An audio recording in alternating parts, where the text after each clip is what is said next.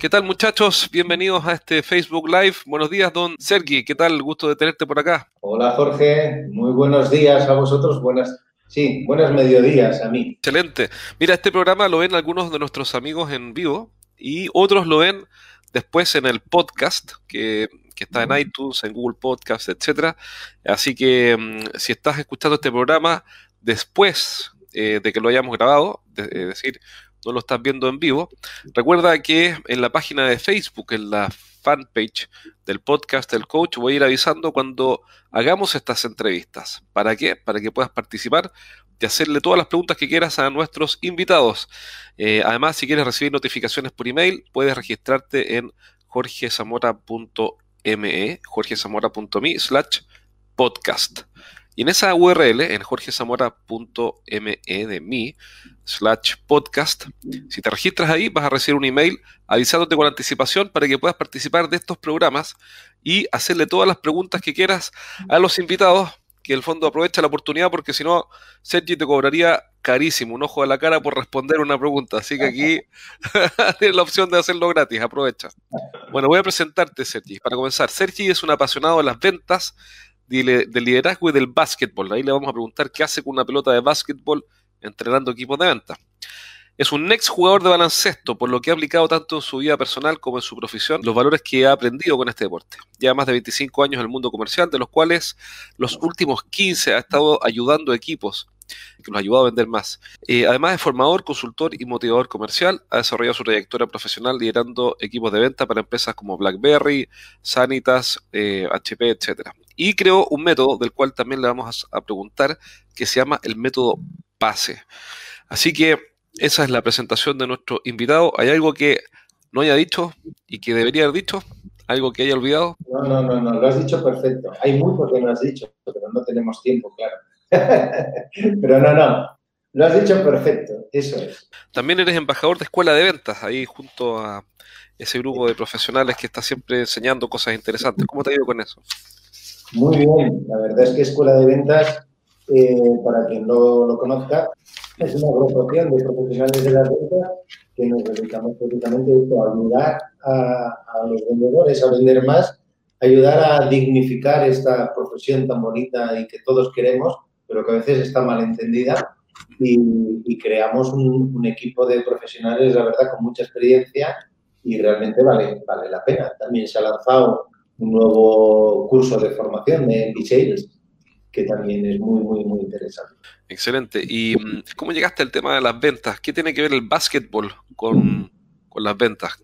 Eh, mira, yo llegué al tema de las ventas un poco forzado por la situación, porque, como decías tú antes, pues yo era jugador de baloncesto, esa fue mi pasión desde pequeño, eh, siempre he querido ser jugador de baloncesto, era lo que se me daba bien y a lo que dediqué eh, pues, pues mi perspectiva de vida pero bueno, una lesión, una lesión desafortunada de rodilla que me tuvo más de un año eh, lesionado, pues hizo que tuve que cambiar, tuvo que cambiar el rumbo de mi vida, ¿no? Y eso me llevó a las ventas. Realmente yo llegué a las ventas un poco forzado, como digo, por la situación y por el azar un poco de tener que cambiar mi vida. ¿Y por qué las ventas? Bueno, porque siempre se me ha dado bien el trato con la gente. Yo me acuerdo que iba de pequeño con mi madre a comprar y, le decía a mi madre, hombre, a mí me gustaría estar en el otro lado del mostrador.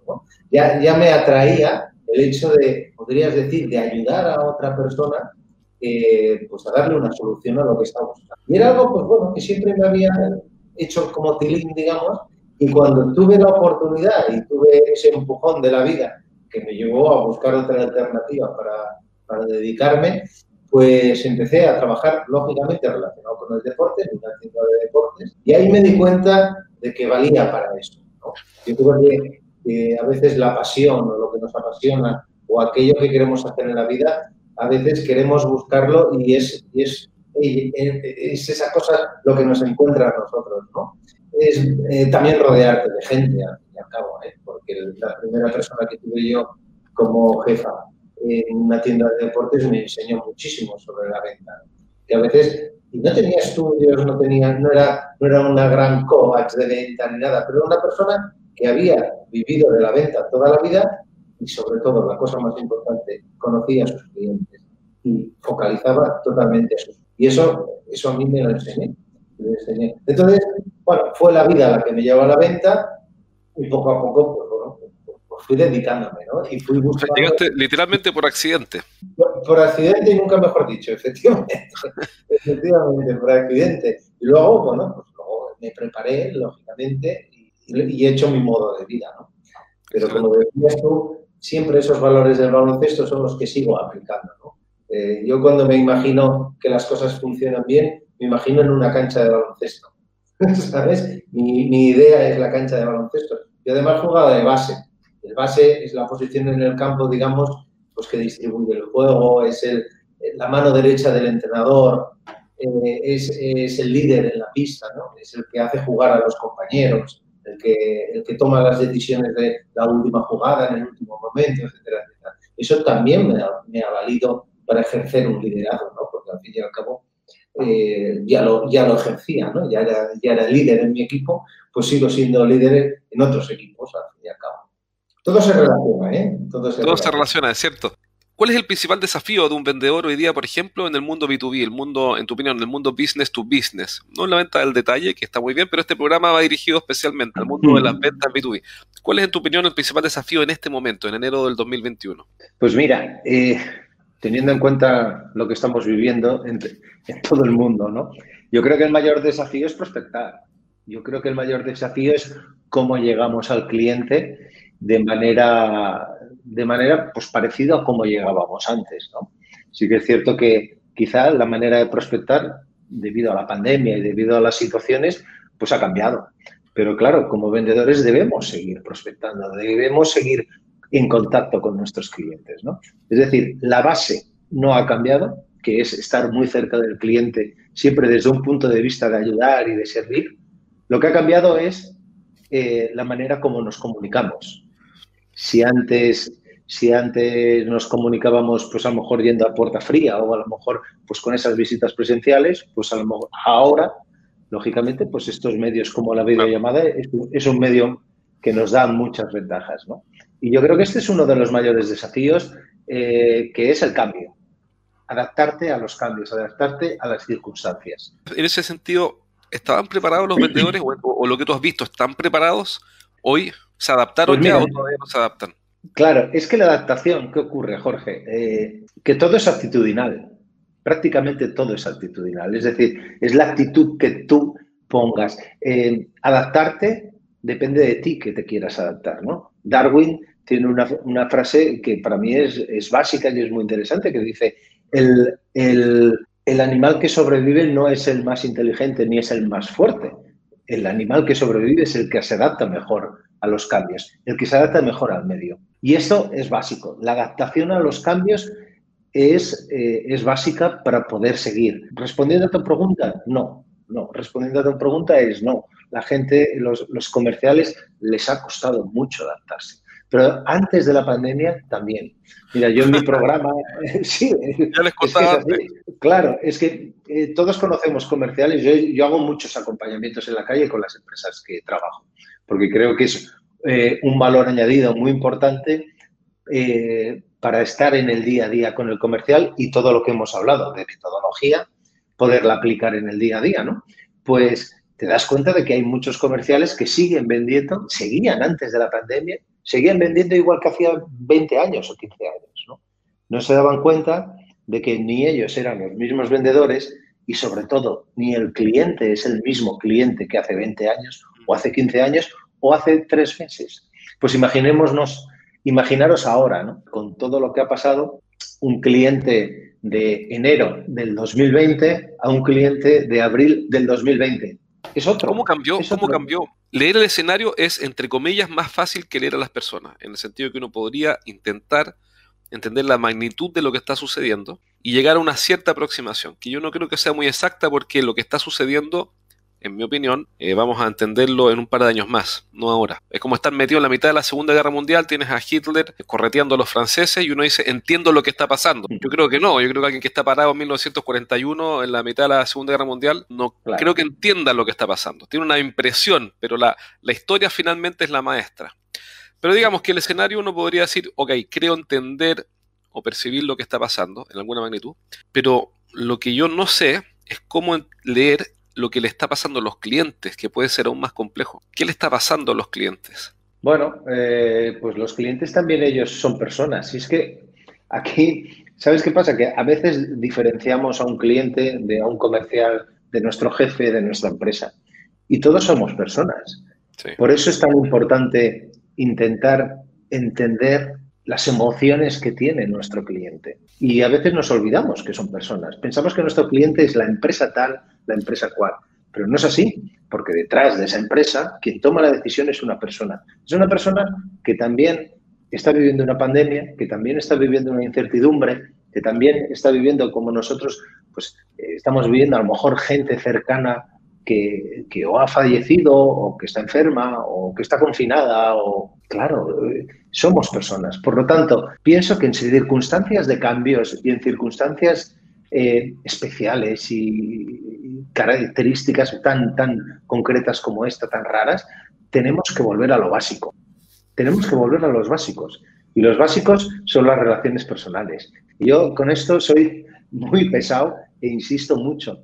Eh, ahora es momento de adaptarnos, es momento de volver a estar en contacto las personas. Y las personas nos relacionamos con emociones, nos relacionamos con emociones y primero tenemos que conocer qué es lo que estamos sintiendo nosotros para luego poder eh, reconocer las emociones de los demás. Por lo tanto, mi consejo, si me permites, es volvamos a los básicos, volvamos a estar muy cerca del cliente, pero del cliente de Manuel, de Pepe, de tal, de cual, no de la empresa tal, de la empresa ¿Te gustaría ver a tus vendedores captando nuevos clientes con marketing digital y redes sociales? ¿Te gustaría verlos convirtiendo más negocios y verlos haciendo presentaciones más efectivas? Bueno, esa es solo una fracción de los resultados que obtienen los clientes de mi consultora por el entrenamiento que les hago cada semana en vivo. Si eres un gerente de una empresa B2B, te tengo una buena noticia. Cada semana voy a sortear un asiento para una de estas clases en las que entreno a los gerentes y eso no va a tener costo para ti. Regístrate en eduventas.com y postula para participar en una sesión. Postula en eduventas.com. ¿Y cómo se hace eso? Tú dices, oye, es momento de volver a lo básico. Me parece genial porque yo también creo lo mismo. Creo que eh, lo básico finalmente nunca es básico. Lo básico es bien olvidado siempre, es pasado por alto y lo básico no cambia, los principios se mantienen, las cosas importantes siguen siendo importantes, pero, pero tú dices, ok, entonces en función de eso, eh, lee tus emociones y relacionate y, y debe estar cerca con los clientes. Bueno, pero ¿cómo? Alguien que te está pues escuchando, ¿cómo lo hace? Claro, primero, planifícate, planificación. Primero, planificación. Para mí es básico la parte de planificación. A veces queremos ir demasiado rápidos para contactar con los clientes, para llegar a los clientes. Primero, planifica. Y planifica, no me refiero a tener una estrategia, que también, lógicamente, ¿eh? me refiero a que gestionemos bien el tiempo. Me refiero a que, eh, por ejemplo, nos adaptemos a las nuevas, a las nuevas maneras de comunicarse con el cliente. Eh, tenemos LinkedIn, por ejemplo. ¿Cuántos de los que nos están escuchando, y estoy convencido que muchos diréis, diréis que sí, no teníais un perfil de LinkedIn o lo teníais olvidado y ahora marchas forzadas queremos eh, poner un perfil de LinkedIn al día, etcétera, etcétera, porque es una vía de comunicación muy importante. Es decir, eh, busquemos las otras vías de comunicación con el cliente para estar cerca de ellos, que es, por ejemplo, es LinkedIn. Pero ¿qué pasa? Que la relación en LinkedIn es diferente que la relación que teníamos antes. Porque ya sabemos que en LinkedIn necesitamos generar contenido, necesitamos dar mucho valor desde el punto de vista de ofrecer pues, conocimientos y ofrecer valor a los clientes, para estar en el radar de ese cliente para cuando un día lo necesite, ahí esté. Por lo tanto, primero, planifícate. Segundo, dentro de la planificación, fórmate. Por ejemplo, ya te digo, en estrategias de prospección en LinkedIn, ¿vale? Es decir, adáptate al cambio. Volvemos un poco a lo que decíamos, ¿no? Adáptate al cambio. Y por otro lado, además de formarte, fórmate también, repito, en conocerte a ti mismo. Os pongo un ejemplo, ¿eh? Si yo estoy pasando un mal momento porque no me salen las ventas, no puedo contactar a mis clientes, porque, es porque estamos, lógicamente, dentro de una pandemia y demás, pero yo estoy hundido anímicamente, no voy a poder nunca mm. contactar con el cliente de manera adecuada. Por lo tanto, trabájate a ti mismo, busca ayuda si es necesario. ¿Por qué no? Contrata a un mentor, fórmate. La formación te va a ayudar a subir tu autoestima, a ir con más seguridad delante del cliente. Eh, como yo digo, es el momento de afilar el hacha también. ¿eh? Ahora tenemos tiempo a lo mejor para hacer otras cosas y cuando me refiero a afilar el hacha es el tiempo de formarnos y es el tiempo de prepararnos para que cuando esto pase, porque pasará, por lo tanto, aprovechar ese tiempo que tenemos muertos o esos tiempos que ya no podemos visitar tanto a los clientes para aprender a otras maneras, es una manera también de poner una solución a esto que nos está pasando. Me parece perfecto. El, ¿Tú usas o conoces el journaling o escribir diario de día? Esa técnica en que escribes lo que piensas durante las mañanas alguna vez. ¿Qué opinas de eso, de esa herramienta? Te pregunto porque yo la uso. Eh, llevo como una semana, un poco más, 10 días usándolo y quería saber si es... Ah, ¿Por qué te pregunto esto? Por el tercer punto, en cuanto a conocerte a ti mismo. Sí. Porque pasa que cuando uno escribe, empiezan a aflorar los miedos y los pensamientos que uno tiene en la cabeza. ¿Qué opinas de eso? Efectivamente. Escribir va muy bien. Yo lo hago mucho también, ¿eh? Yo lo hago mucho también. Eh, y bueno, eh, escribir va muy bien precisamente por eso, ¿no? Porque lo que tú piensas lo plasmas en un papel y siempre, digamos, que estás viendo lo que tú estás plasmando desde un punto de vista eh, más objetivo, ¿no? No tan subjetivo, ¿no? Y eres capaz de analizarlo como si fueses otra persona, ¿no? A veces hay que dar un paso atrás, ¿eh? es importante. Yo le llamo subirte a la grada, ¿no? En el deporte eso se hace mucho. Los entrenadores a veces se suben a la grada porque ven la situación desde otra perspectiva. Ah, y, y, sí, y, va muy bien, ¿eh? Y, es, y yo creo que el escribir es como subirte un poco a la grada, ¿no? Es, es ponerlo en el papel, luego lo lees como si fuese otra persona y eres capaz de, de verlo desde otra, desde, otra, desde otra perspectiva. Va realmente bien. Ah, eh, yendo al tercer punto del que hablabas, que era conócete a ti mismo, porque si, si estás vendiendo y tienes que, que estás desanimado o ves televisión todo el tiempo, eh, es algo que yo no recomiendo, pero obviamente yo no tengo la verdad absoluta en estos temas, sino que son opiniones. Yo opino, lo siguiente, quiero saber qué, te parece a ti esta idea, si estás de acuerdo o no, y ojalá que no estés de acuerdo, porque después así discutimos. yo creo que la, la televisión en general, no sé en España, pero bueno, si ven CNN debe ser similar. La televisión está intencionalmente hecha de malas noticias. Siempre ha sido así, no es que ahora sea así. Y tiene que ser así porque es la única forma de captar la atención de los televidentes. Si, los, titulares, si los titulares fueran, creo que fue Noam Chomsky o alguien así que analizaba la estructura de contenido de las noticias, creo que era él, algunas lo leí, hay un patrón en las noticias. Y ese patrón comienza por tragedias. Entonces, muchas veces quien ve televisión, ve noticias o escucha la radio, etcétera, empieza a formarse una opinión, una visión del mundo que es función de lo que aparece en las noticias. Y termina siendo todo negro. A mí me pasa, por ejemplo, con Twitter. Twitter tengo que mirarlo con mucha precaución, porque en el fondo es como una lista de personas que se odian. Son miles de personas que se odian. Y, uno termina con una sensación eh, amarga y una visión negra de las cosas. ¿Qué opinas tú de, eso conocerte a ti mismo? Por, desgracia estoy de acuerdo contigo, Jorge, lo siento. bueno, ya, ya encontraremos otro punto. estoy de acuerdo contigo y, y, añado, ¿eh?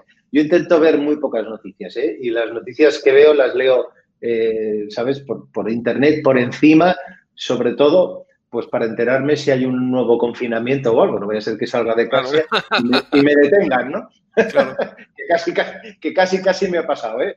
Pero, pero más que nada por eso, porque si no, efectivamente, yo creo que estamos intoxicados de información. Eso por un lado. O sea, es, es una exageración de información y además que la información, voy a decir algo que a lo mejor resulta polémico, pero yo creo que es así. La información, eh, como tú muy lo has, lo has insinuado, está hecha para manipularnos. Es decir, desde el punto de vista de que los medios de información no son libres. Los medios de información están financiados por partidos políticos, por tal.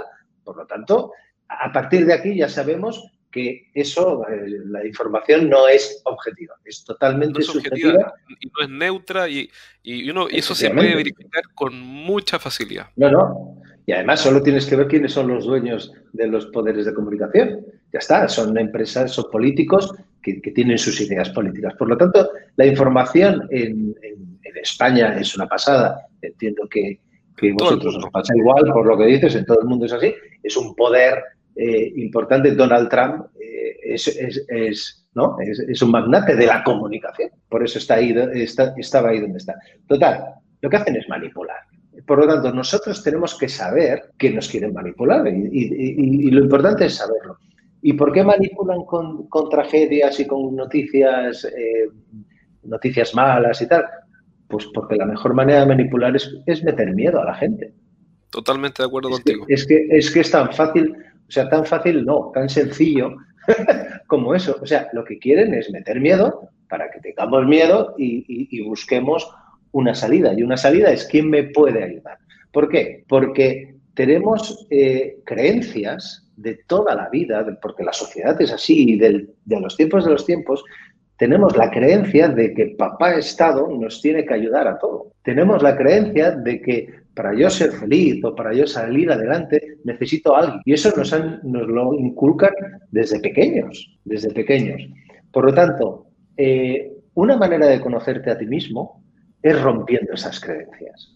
Tenemos, yo tengo en, LinkedIn, para que quiera, quien quiera seguirme, quien me busque en LinkedIn, yo tengo un hashtag que le llamo desmontando creencias. Eh, en ese hashtag lo que hago es cada semana subo una creencia y entre todos pues la vamos desmontando. Eh, y son creencias, son creencias que tienen que ver con las ventas, son creencias que tienen que ver con la vida, son creencias que tienen que ver con el desarrollo personal, son creencias que tienen que ver, bueno, ya te digo, con todo lo que nos han inculcado. ¿Qué pasa? Que nosotros somos, eh, somos como un ordenador que tenemos una programación en nuestra mente que está programada, pero, pero, pero claro, eso nos hace que nos comportemos de una manera o de otra, ¿no?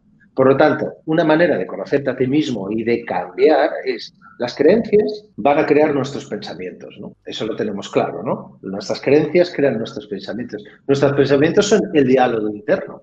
Eso que yo escribo, eso que yo escribo, como tú muy bien dices, por eso va bien escribir, porque como decíamos, te subes a la grada y te das cuenta de que a lo mejor eso viene de unas creencias que no tienen ningún tipo de sentido. Ese pensamiento interno, ese diálogo interno, nos causan nuestras emociones. Es decir, yo tengo una creencia, tengo un pensamiento, un diálogo interno que me causa una emoción. Pues ansiedad, miedo, puede ser también una emoción positiva, lógicamente, ¿vale? Esas emociones que nos causan, pues nuestro comportamiento, es decir, cómo reaccionamos ante lo que nos ocurre. Y ese comportamiento puede ser racional o irracional, depende. Cuanto más racional sea, lógicamente, significará que tenemos más claro lo que tenemos que hacer y nos conoceremos más a nosotros mismos. Lo que no podemos permitir, yo creo que como ser humano, es que el exterior cause nuestras emociones. El exterior, ¿eh? o sea, causas externas, eh, causen nuestros comportamientos. Porque entonces estaremos cayendo en la manipulación. Y ver muchas noticias, vuelvo a lo que decías, nos lleva precisamente a eso, a caer en la manipulación y si esto es muy fácil, tú te pones a ver una hora de noticias y sales con ansiedad. Claro. Sales con, una, con una emoción que es ansiedad. ¿Por qué? Porque esos pensamientos te están creando una ansiedad. Y con ansiedad, ¿tú cómo te relacionas con un cliente con ansiedad? Claro. El cliente no va a querer hablar contigo, con una persona ansiosa, con una persona negativa, con una persona tal. Mira, te pongo una anécdota que, que es real porque la tengo aquí muy cerca. Yo debajo de mi casa tengo, tengo dos bares uno enfrente del otro, en la calle. Yo bajo a desayunar, yo siempre voy a uno de los dos bares y ahora sabréis a cuál de los dos voy. Pero tengo dos bares enfrente, ¿vale? Eh, que lo llevan dos personas, lógicamente son autónomos y lógicamente los dos pues están pasando por la situación que están pasando. En España, para quien no lo sepa, hemos tenido los bares cerrados muchos meses y ahora tienen restricciones horarias para desayunar hasta las nueve y media, solo para comer, no dan cenas, etcétera, etcétera. Es decir, los dos están pasando por una situación muy complicada económicamente. Pues uno de los bares, el bar de la derecha, me lo invento, cuando entro, yo como me gusta mucho hablar con todo el mundo, pues siempre hablo con él. Oye, Manolo, ¿qué tal? ¿Cómo estás? ¿Cómo va? Su reacción siempre es negativa. Pues esto es un desastre. Tiene las noticias puestas él en el bar, tiene las noticias puestas, ¿eh? Y todo el día, todo el día es coronavirus y tal.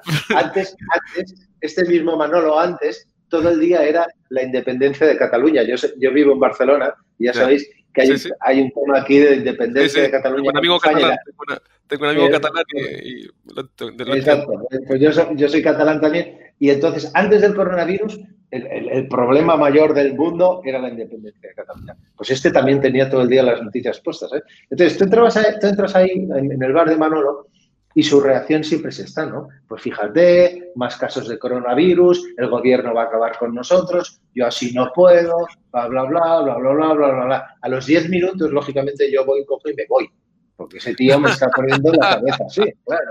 Por ¿Quién quiere, ¿no? ¿Quién quiere estar tomándose un café, desayunando tranquilamente con un tío que solo te está diciendo cosas negativas? No tiene sentido. Me voy al bar del frente, ¿vale? Este era Manolo, ¿vale? Y el, y el bar del frente se llama Pepe. Pepe es andaluz. Andaluz te digo que es andaluz porque los andaluces normalmente tienen otra visión de la vida y otra manera de ver las cosas, ¿no? Los latinos, los latinos, los chilenos vienen mucho de allá también. Genial, pues, pues Pepe es andaluz y Pepe eh, tiene, lo primero que tiene es que la tele la tiene apagada. Eso es importante ya. Y tú entras y te recibe con una sonrisa. Y Pepe no habla de lo mal que está, y no habla del gobierno, y no habla de no sé qué. Pepe te habla que el café con leche que te va a poner es el más calentito, que hace mucho, hace mucho frío, y que por cierto, que te voy a poner un corazón que acaba de salir del horno, ¿sabes? Y te habla de fútbol, o te habla de que si el Barça ayer ganó, o que te habla tal, y te habla de cosas, y te explica un chiste y te lo pasas. ¿Sí? La pregunta del millón es, ¿a cuál de los dos cafés vas a ir? claro, claro. Y la pregunta del millón es, este, Manolo, no vende ni un puñetero cruzán y el otro tiene el bar lleno. Y el otro tiene el bar lleno. La situación para los dos es la misma. Exactamente la misma. La pandemia la ha llegado a los dos. El gobierno no ayuda a los dos pero uno se lo toma de una manera y otro se lo toma de otra. Y eso, y cómo tú te lo tomes, tu actitud, eh, se va a reflejar. Fíjate, uno tiene clientes y el otro no. Eso es básico. Eso es básico. Y un gran, un gran, un gran punto. Yo sé que este tema, eh, a ver, estoy pensando en una, una persona que nos escucha que sea un escéptico. Yo tiendo a ser escéptico, tiendo, pero hago un esfuerzo por no, no serlo, porque ser escéptico tiene cosas buenas, pero también tiene cosas muy malas, en mi opinión. Y, cuando uno escucha estos temas así como de conocerte interiormente, hay como un diálogo acá que puede decir, ah, ¿qué importa eso? Vamos a la estrategia. Dile a Sergi que nos diga cuál es la técnica, cuál es el tip para cerrar un negocio, pero que deje de hablar de cosas que la vida interior y va, basura, ¿a qué le importa? Entonces, yo, no, yo no creo eso, pero estoy diciendo, es la mirada del escéptico cuando escucha temas que son más de autoconocimiento. Pero eh, lo interesante es que tú con esta historia estás demostrando que es totalmente válido, incluso puede ser más importante que la estrategia. Entonces mi pregunta es, ¿qué es más importante, el mindset, la mentalidad o la estrategia? No, yo creo que es más importante la mentalidad. Es decir, si tú no tienes mentalidad, da igual la estrategia que tengas, no la vas a llevar a cabo, porque la estrategia requiere de acción. La estrategia no es un PowerPoint, ¿eh? la estrategia es ponerte en marcha también. ¿eh? Y la parte de la acción, si no tienes mentalidad, no la vas a hacer. Tan fácil como eso. Y si vamos al mundo de los deportes, se ve clarísimo. ¿eh? La estrategia, seguro que la han estado eh, trabajando todo lo que quieras, pero el día del partido es el día que vale. El día en que ocurren las cosas. Claro, claro, el, día, el día que te pones en acción. Y para ponerte en acción es, es un porcentaje altísimo la mentalidad. Que tú creas, dice Alex Rovira, somos el resultado de nuestras creencias, no de nuestras habilidades. Totalmente de acuerdo. Y, es que es así. Si yo creo que puedo, puedo, ¿no? No me acuerdo quién lo decía, pero es una frase también muy, muy conocida. No sé si era Henry Ford, creo que lo decía, pero vamos. Si yo creo que puedo, puedo. Pero si creo que no puedo, ah, sí. puedo. la puedes repetir porque es muy, muy, muy buena. Es de Henry Ford. Es de Henry Ford. Sí, es de Henry Ford. Si creo. La, frase yo creo que es, es literal, es literal, está bien. Literal, tanto si creo que puedo como si creo que no puedo, tengo razón. Exacto, es así. Muy buena. y, es que es así.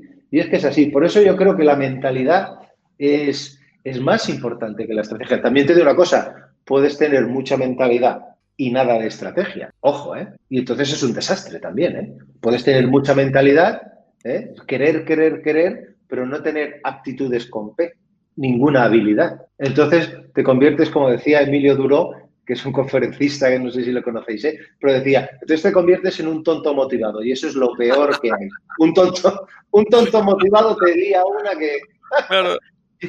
y es así.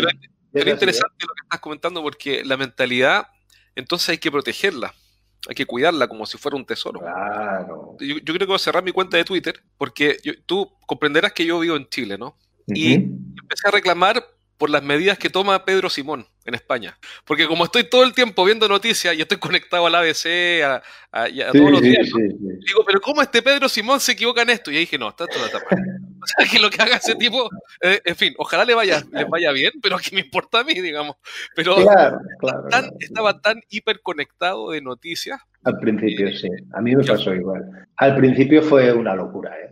Hasta que llegó un día que digo, yo no puedo vivir con esta ansiedad, no puedo, o sea, es que no tiene sentido. Estamos metidos en casa, encerrados en casa, secuestrados en casa. claro, no, no, aquí yo tengo que aprovechar para hacer aquellas cosas que antes no podía hacer. Y me puse a leer, me puse a estudiar, me puse a cocinar, me puse a hacer esas cosas que no podía. Pero no podía estar todo el día viendo las noticias, no tenía, no tenía ningún, ningún, ningún tipo de sentido. Lo que decías de que tan importante es la mentalidad, que para mí, yo ya te digo que vengo del mundo del deporte ¿eh? y, y yo he tenido así, así de compañeros que entrenando entre semana hacían cosas increíbles y el día del partido eran mediocres. Es ¿Qué decir, tenían la, claro, tenían la aptitud con P, las cualidades, las habilidades para ser, pues la presión les podía, la presión les podía, tenían esas creencias, esa mentalidad, esas creencias que se que continuamente estaban pensando en que no puedo fallar, no puedo fallar, tengo que hacerlo bien, porque si no, no voy a jugar, porque si tal, ¿sabes? E- e- Esas son creencias que hacen ese diálogo interno que al final tu actitud sea de miedo o de temor y tu comportamiento sea irracional. Y entonces, en vez de tirar a canasta, la paso a otro compañero porque tengo miedo a fallar. Por lo tanto, ya no eres tú, ya no eres tú. Esto nos pasa, y en el mundo de las ventas ocurre exactamente lo mismo. Yo que he hecho tantos, tantos, tantos acompañamientos en mi vida y sigo haciendo, lo veo muchísimo. Antes de entrar en una visita, me paro con el comercial en la puerta y digo, para, ¿qué estás pensando? Ahora, dímelo, ya, ya, ya, ya, ¿qué estás pensando? Sé sincero. Y muchos me dicen, pues que vamos muy caros, que no me va a atender, Perfecto. le voy a molestar. Ese pensamiento, esas creencias, ese tal, si tú entras a una visita pensando que eres caro, Eres caro. ¿qué le va- Eres caro, claro. Cuando el cliente te diga, es que eres caro, va a decir, Sí, claro, obviamente. Por claro. No, es tal cual. ¿Ves? ¿Ves cómo puedes tener la estrategia que quieras, el producto que quieras, pero si tú piensas que eres caro, eres caro? Sí, como decía Ahora- Henry Ford, ¿no? esa frase tuya, eh, de Henry Ford. Es, efectivamente, si tú piensas que eres caro, eres caro. Y si piensas que no eres caro, no eres caro. Excelente, te felicito Sergi por todo lo que estás haciendo y eh, tomé notas. Tengo una página aquí grande, llena de notas, aprendí un montón. Yo creo que todos los que te escucharon hoy día, que te van a escuchar después en, en el podcast también van a aprender muchísimo. Me quedo con varias cosas, como el, el gran desafío del vendedor en lo que está ocurriendo en este minuto es prospectar. Eh, luego, ahí diste tres, tres claves para cuidar la mentalidad y aprovechar esta situación, planificándote, formándote, conociéndote a ti mismo. Así que te agradezco muchísimo que hayas venido. Fue una, fue una entrevista súper interesante. Un abrazo. Cuídense muchachos. Gracias. Muchas gracias. Muchas gracias. Hasta luego. Chao.